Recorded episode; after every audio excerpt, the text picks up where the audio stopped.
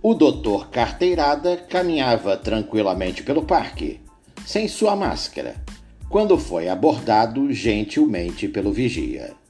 O vigia lembrou-lhe que a lei não permitia que as pessoas andassem sem máscara, a fim de evitar o contágio da peste, e que infelizmente teria de multá-lo. O doutor Carteirada ficou indignado. Olhou com desprezo para o humilde vigia e perguntou-lhe: Sabe com quem está falando? O vigia ficou em silêncio enquanto entregava-lhe o recibo da multa. O doutor Carteirada fez em pedaços o documento e seguiu sua caminhada como se nada tivesse acontecido. Semanas depois, o doutor Carteirada foi internado em estado grave por causa do vírus mortal. O vigia caminha tranquilamente pelo parque, protegendo os cidadãos.